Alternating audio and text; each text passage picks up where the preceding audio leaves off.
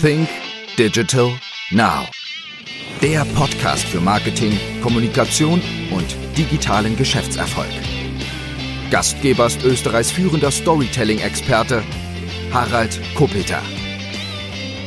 Hallo und herzlich willkommen zu einer neuen Ausgabe von Think Digital Now. Die heutige Episode ist eine Episode mit Zitaten und sehr interessanten Sätzen, die ich dort und da einfach gefunden habe, gesammelt habe und die sehr gut in die Businesswelt passen, beziehungsweise aus einer anderen Welt in der Businesswelt sehr gut interpretiert werden können. Und all diese Zitate und Sätze inspirieren mich persönlich immer sehr und deshalb habe ich sie auch einmal aufgeschrieben. Zitat Nummer eins: Wenn du dich nicht für die erste Version deines Produktes schämst, hast du es zu spät gelauncht. Das sagt Wright Hoffman, einer der Mitbegründer von LinkedIn. Und das erlebe ich speziell in der digitalen Welt sehr, sehr oft, dass die Leute einfach zögern, dass sie sagen, nein, ich muss dann auch besser werden, ich muss vielleicht noch dieses Tool mir kaufen, diese Fähigkeit mir aneignen. Ich muss vielleicht noch eine oder andere machen und ich launche vielleicht erst einmal später in einem Jahr oder vielleicht noch viel, viel später. Vielleicht mache ich noch eine Ausbildung davor. Aber du wirst sehen, deine Mitbewerber schlafen nicht. Deine Mitbewerber werden es vielleicht morgen machen und dich einfach überholen. Das heißt, du darfst dich später ruhig einmal für deine erste Version schämen.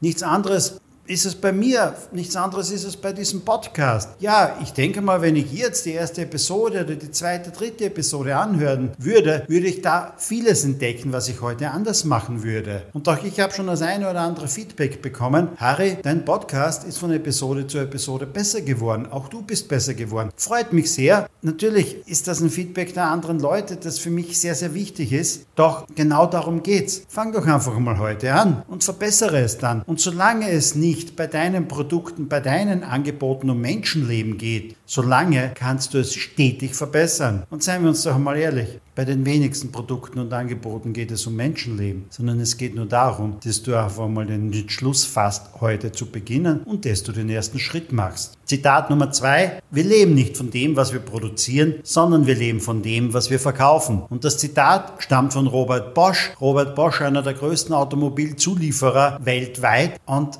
für mich ist dieses Zitat immer sehr, sehr inspirierend, auch wenn ich mit Kunden spreche und auch für mich selber. Es geht immer darum, es nützt nichts, das beste Produkt zu haben. Du musst es einfach einmal verkaufen können. Du musst, das sind so die wesentlichen Skills jedes Unternehmers, jedes Unternehmertum ist etwas zu verkaufen zu können. Aber nicht nur eines Unternehmers. Es ist doch auch persönlich ganz, ganz wichtig, dass du dich selber verkaufen kannst. Und du musst dich tagtäglich selber verkaufen. Du musst dich in deinen Job verkaufen. Du musst dich in deinen Freundeskreis verkaufen. Du musst dich gegenüber deinen Kindern, deinen Partnern, gegen all jenen musst du dich selber verkaufen. Und deswegen ist es ganz, ganz wichtig, verkaufen zu lernen. Denn ansonsten wird dir einfach etwas verkauft und vielleicht auch etwas, was du gar nicht wolltest. Dann verkaufen dir andere die Ideen. Und es ist egal, ob du in Gehaltsverhandlungen gehst oder aber dir ein Kunde gegenüber sitzt und da geht es um richtig viel Geld, da geht es um Tausende von Euros oder da geht es um Millionen von Euros, wenn es große Projekte sind. Deshalb wichtig ist es, verkaufen zu können. Und das ist etwas, was du dir einfach aneignen musst. Und dazu passt auch schon ganz, ganz gut eines der nächsten Zitate und es stammt von einem wirklich sehr, sehr großen Unternehmer auch, nämlich von Reinhold Reinhold Würth. Reinhold Würth, der Schraubenmilliardär kann man sagen, der mit Schrauben und Dübeln zum Milliardär geworden ist. Wann immer du etwas in die Wand bohrst und da einen Dübel reingibst, steht wahrscheinlich Würth oben. Er sagt, unsere Kompetenz ist Marketing und Vertrieb. Befestigungstechnik können andere auch. Und was meint er damit? das, was wir machen und das, was ich hier mache in dem Podcast, was ich mit meinem Unternehmen mache, im Bereich Social Media Marketing, im Bereich Storytelling oder meine Veranstaltungen, meine Kongresse, all das können andere Leute genauso gut. All das können andere Leute vielleicht auch besser. Diese Bewertung lasse ich, überlasse ich auch gern jemanden anderen. Doch was er damit sagt, all das Angebot, all das Produkt, das es da draußen gibt, gibt es immer einen Konkurrenten dafür. Es gibt immer jemanden, der es besser kann. Es gibt auch immer jemanden, der es wahrscheinlich wahrscheinlich günstiger anbietet. Und wahrscheinlich gibt es auch immer jemanden, der es noch teurer anbietet. Und deshalb ist es ganz wichtig, Marketing und Verkauf.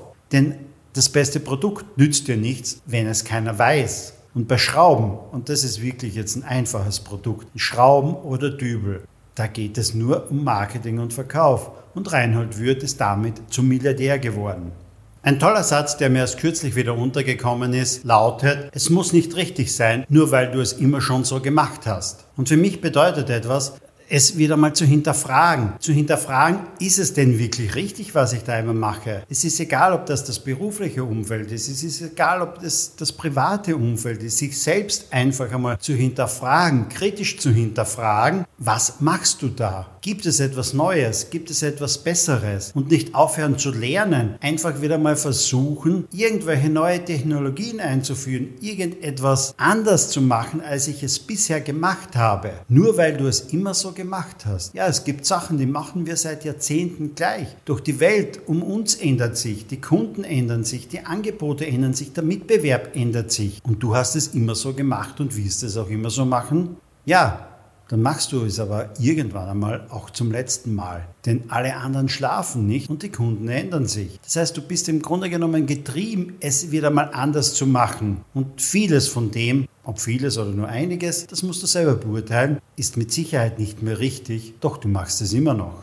Auch ein toller Satz und ich glaube, ich habe ihn gehört bei Dirk Kräuter. Aus Angst zu weit zu gehen, gehen wir oft nicht weit genug. Was bedeutet das? Für mich beispielsweise im Online-Marketing ist es oft so, wenn mir Kunden sagen, okay, die Frequenz der Anzeige ist jetzt zu hoch oder aber wir haben einen Sales Funnel aufgebaut und wir haben da drinnen eine automatisierte E-Mail-Serie und die Interessenten bekommen alle zwei, drei oder vier Tage wieder automatisiert ein E-Mail zugesandt. Mit einem Video drinnen, mit einem Whitepaper drinnen oder wie auch immer. Und dann meinen Kunden auf einmal, naja, aber ist das nicht zu viel? Nein, wir können nicht sieben E-Mails hintereinander zusenden in einem Abstand von drei Tagen. Was sagen denn da die Leute dazu? Ja, was sollen sie dazu sagen? Wenn jemand ein E-Mail nicht will, dann wird er es abbestellen. Probier es doch einfach einmal aus. Aber vielfach ist es so, wir trauen uns das einfach nicht. Oder aber im Verkäuferischen ist es sehr, sehr oft, wir trauen uns nicht, die Abschlussfrage zu stellen. Manchmal ist es doch so, wir haben vielleicht Angst vorm Preis, wir haben Angst vorm Nein. Viele da draußen haben Angst vorm Nein und deswegen stellen sie nicht die richtigen Fragen. Man kann einmal weitergehen. Man kann, wenn man beim Kunden sitzt, auch einmal nach 10 Minuten schon die Abschlussfrage stellen, um zu fragen, machen wir das jetzt so? Wollen wir das einmal schriftlich festhalten? Was ist es? Du hast nur Angst vorm Nein. Aus Angst zu weit zu gehen, gehen wir oft nicht weit genug. Also mein Tipp, geh doch einfach einmal ein Stück weiter. Probier's aus, teste deine Grenzen und teste auch die Grenzen deiner Kunden. Der nächste Satz, und ich glaube, er stammt von Dieter Lange, beziehungsweise hat er auch ein Buch geschrieben mit diesem Titel, der heißt, Sieger erkennt man am Start, Verlierer auch. Was bedeutet das für mich? Wenn sich bei mir beispielsweise jemand bewirbt in meinem Unternehmen und äh, die wollen mit mir arbeiten, dann nehme ich mir immer die Zeit, diese Personen anzurufen. Ich schreibe kein Mail zurück betreffend einer Terminvereinbarung, sondern ich rufe die Leute an. Und wenn die Bewerber dann ans Telefon gehen und sagen dann nur, hallo, dann weiß ich schon, das wird kein Sieger. Wenn die nur sagen, hallo, was soll ich da erwarten? Der hat sich beworben, der hat sich nicht nur bei mir beworben, der hat sich mit Sicherheit auch bei mehreren Unternehmen beworben. Das heißt, es ruft jemand Fremder an. Wenn jemand Fremder anruft, dann darf ich doch erwarten, dass man sich einfach mit Namen meldet. Wenn mich jemand anruft und ich kenne die Nummer nicht, dann sage ich immer, Harald Koppeter, du Skat. Das macht ein ganz anderes Bild. Oder aber, wenn sich jemand bei mir bewirbt. Und bei mir auf der Website, wenn man sich bewerben will, ist unten die E-Mail-Adresse immer harald.kopeter.cm-service.at. Dahin sollte man die Bewerbung senden. Und wenn jemand dann seine Bewerbung sendet und schreibt dann rein, sehr geehrte Damen und Herren, dann weiß ich schon, okay, der hat gar nicht weitergedacht. Denn Harald kannst du eindeutig zuordnen, männlich. Harald ist ein Herr. Also kann man doch reinschreiben, sehr geehrter Herr. Das sind so Kleinigkeiten, doch das ist das Entscheidende mitunter.